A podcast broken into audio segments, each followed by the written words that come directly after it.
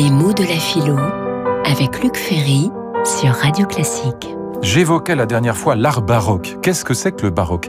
D'abord, le mot vient du portugais. Il vient du mot baroeco en portugais qui désigne à l'origine simplement les perles, les perles qui ne sont pas rondes. On dit des perles baroques pour euh, désigner des perles qui ne sont pas parfaites, qui ont des défauts, qui ont des petits excès, des petites bulles, des petites excroissances. Et c'est tout à fait significatif du baroque.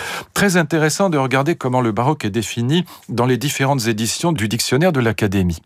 Prenons par exemple l'édition de 1694 que j'ai sous les yeux et qui donne simplement le sens propre, pas le sens figuré.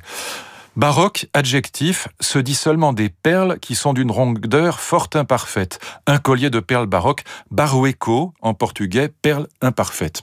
Tout à fait, bonne définition. Et puis prenez en 1740. Et là, l'art baroque est né. Il est né en Italie, au Portugal, en Espagne, en Allemagne même. Prenons 1740, définition qui va beaucoup plus loin. Baroque, dit le même dictionnaire de l'Académie, se dit aussi au figuré pour irrégulier, bizarre, inégal. Un esprit baroque, une expression baroque, une figure baroque. Et qu'est-ce que ça signifie?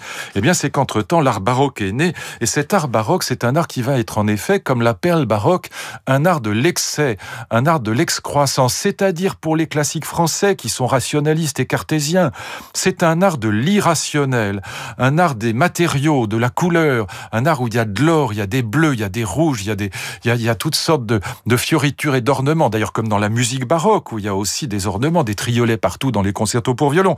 Et donc on a là un art du débordement de l'excès qui s'oppose exactement point par point à l'idéal de simplicité, d'élégance, qui est l'idéal du classicisme français. Et voilà pourquoi, par exemple, Boileau, dans l'art poétique, Boileau, dont je rappelle que c'est un, cartésien parfait et que c'est euh, le grand théoricien du classicisme français, eh bien, ne cesse de critiquer l'art baroque, comme dans ses satires d'ailleurs. Voilà par exemple les quelques mots qu'il écrit à propos des Italiens.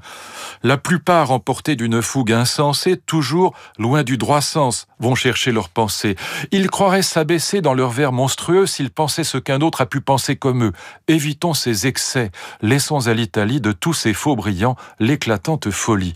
Et là, on a vraiment cette détestation du baroque qui va caractériser l'art classique français, alors qu'en effet, au Portugal, en Espagne, en Allemagne même, eh bien, on va adorer cette irrégularité, cette excroissance qui caractérise l'art baroque. Et au contraire, on va trouver que l'art classique français est un peu ennuyeux, que cette régularité est ennuyeuse. Par exemple, dans la musique, on trouvera que les Italiens sont bien supérieurs aux Français et que l'harmonie qui domine constamment la musique de Couperin ou la musique de Rameau, cette harmonie mathématique qui est euh, tout à fait dans le style français, eh bien, c'est moins agréable que la mélodie d'un pergolèse et que euh, cette espèce de d'excroissance, euh, d'excès, d'ornement dans les concertos pour violon italiens.